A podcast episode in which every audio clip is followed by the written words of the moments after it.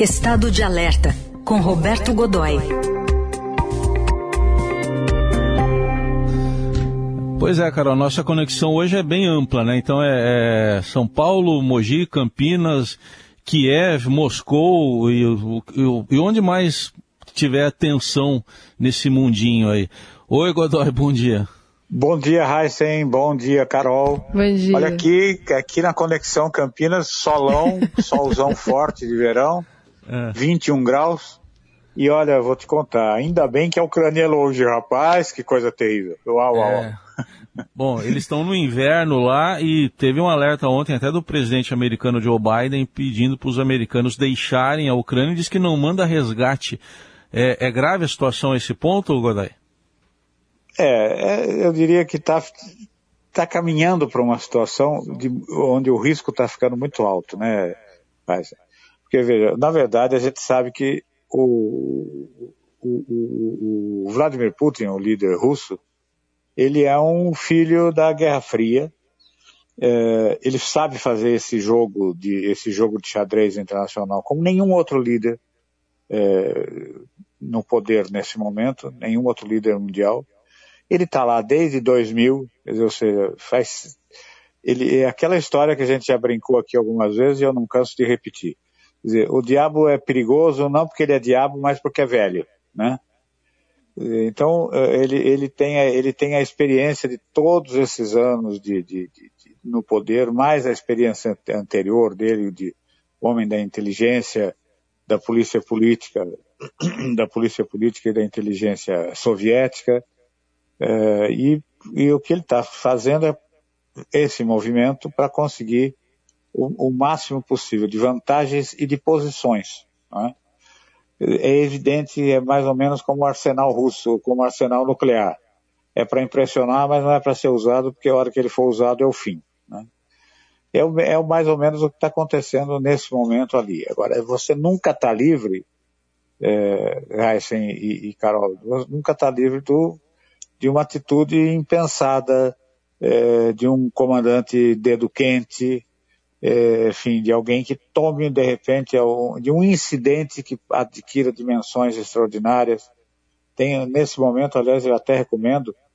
Nesse momento, uh, tá, ainda não foi lançado aqui no Brasil a edição brasileira, não se tem notícia dela ainda, mas uh, o autor inglês chamado Ken Follett, super conhecido, né?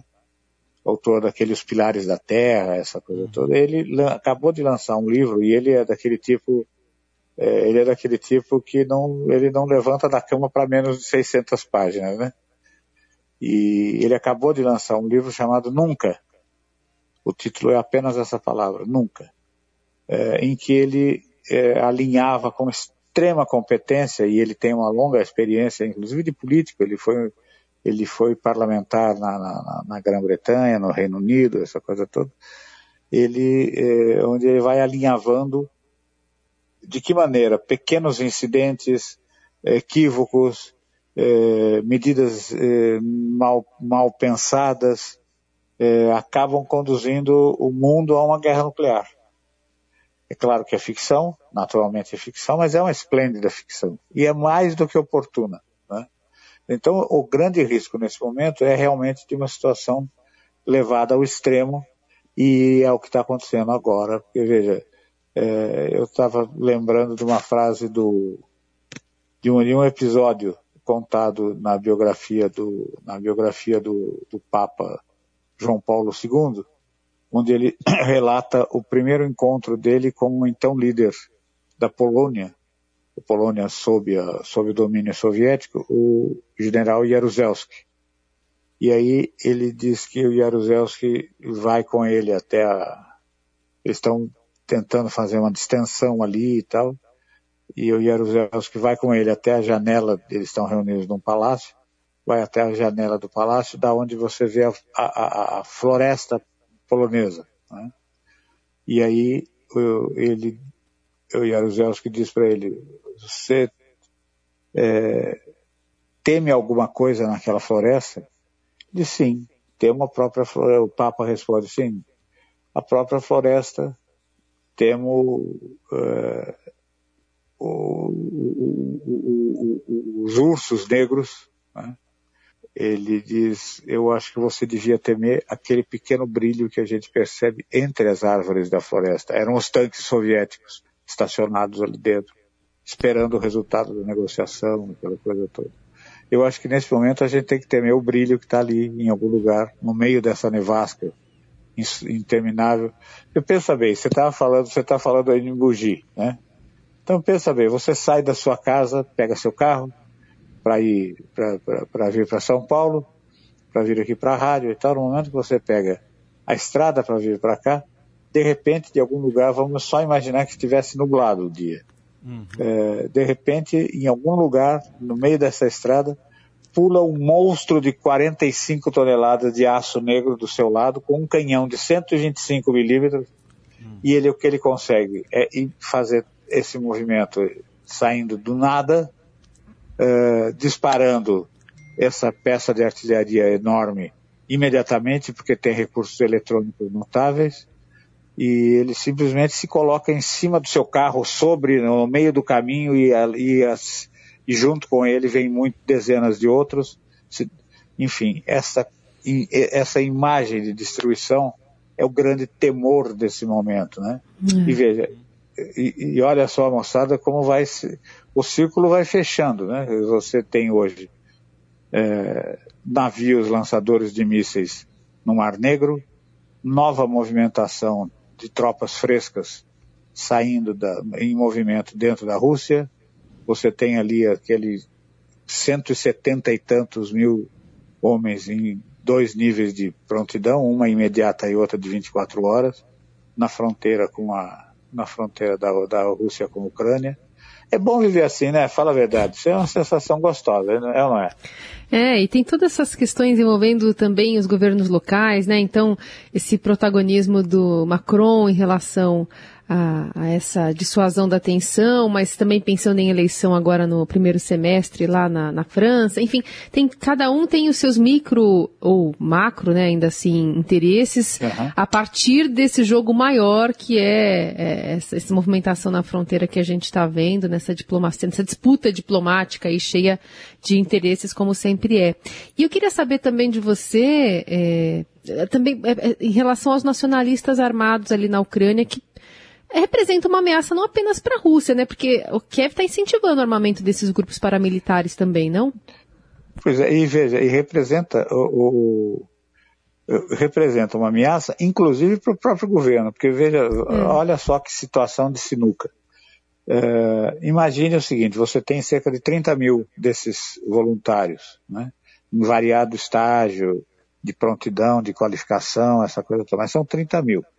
Um, do, um dos maiores grupos é um grupo remanescente da tomada da, da, da Península da Crimeia pela Rússia em 2014, cujo, o, cujo o, o, o dístico, o lema deles é vingança, quer dizer, ou seja, é, é ir à luta contra, contra a Rússia é, pela, por vingança. Não é? Bem, então eles apoiam este governo do, do, do Volodymyr apoiam este governo nesse momento, porque tem, vem este governo e essa, essa mobilização, a situação toda, com a maneira de enfrentar uh, os invasores, como são tratados os russos por esses voluntários. Bem, na suposição de que haja uma negociação, que os, os ânimos sejam acalmados, mas que não satisfaça a esses, a, a, esses grupos mercenários. Nada os impede, por exemplo, tentar um golpe de Estado e derrubar o governo para assumir um para botar lá um governo que seja tão radical quanto eles pretendem que seja. Ou seja, você tem crise dentro da crise dentro da crise. Não é uma, não é uma situação fácil. E você é, é, apontou bem, né, essa questão do, do, do, do, do dos governos, dos governos locais que estão tentando interferir, tentam interferir, e aí você fica imaginando assim, pequenas, pequenos estados como Lituânia, Letônia, essa coisa toda, ali cercados dessa máquina de guerra extraordinária. Ontem, por exemplo, o espaço aéreo da, da Letônia foi. É, da Lituânia. Não, da Letônia, perdão. Foi, foi fechado e foi declarado fechado internacionalmente porque uhum. passavam por lá o tempo todo caças Sukhoi 35 participando da, das manobras iniciadas com a dos, do primeiro dos dez dias de manobra iniciados a, da Rússia com a Bielorrússia. Então, veja, de repente o, o tráfego aéreo comercial está comprometido porque você tem aviões de combate circulando por ali em grande quantidade e, enfim, em plena manobra. Então, essa situação toda é, vai, vai se transformando, vai ficando cada vez pior. Você tem a liderança da França nessa negociação diplomática, mas é que é uma surpresa, né? Quer dizer, o, Macron está se revelando um bom negociador, mas é um esforço extraordinário. Você percebe Sim. pela maneira como vários países estão envolvidos e da maneira como trabalham ali, né, Raíssa? É verdade. Bom, tá aí. Roberto Godoy, sempre de olho nessa crise entre Rússia e Ucrânia. Hoje, excepcionalmente, ele participou com a gente numa sexta-feira. Semana que vem está de volta aqui. Obrigado, Godoy. Bom fim de semana. Para você também, grande abraço, Carol. Grande abraço, Heisen. E vamos torcer para que pelo menos o fim de semana seja em paz, ainda.